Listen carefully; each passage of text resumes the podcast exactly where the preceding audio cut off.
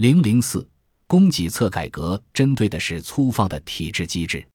中方专家指出，之所以中国要重点强调供给侧改革，是因为改革针对的是体制机制，不是简单的增加需求的问题。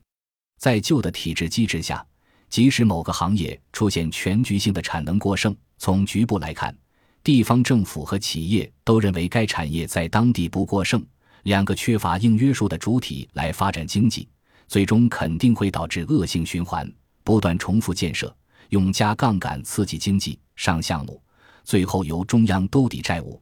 这种粗放型的发展方式已经难以为继。国企领导人不可能主动去产能，地方政府也没有积极性。地方税收中来自工业企业的增值税占大头，这是地方政府的政绩之所在。不仅如此，银行也没有参与改革的积极性，因为改革后银行的不良资产将暴露出来。正因为地方政府、银行、企业的积极性缺失。中央才下大决心推供给侧改革。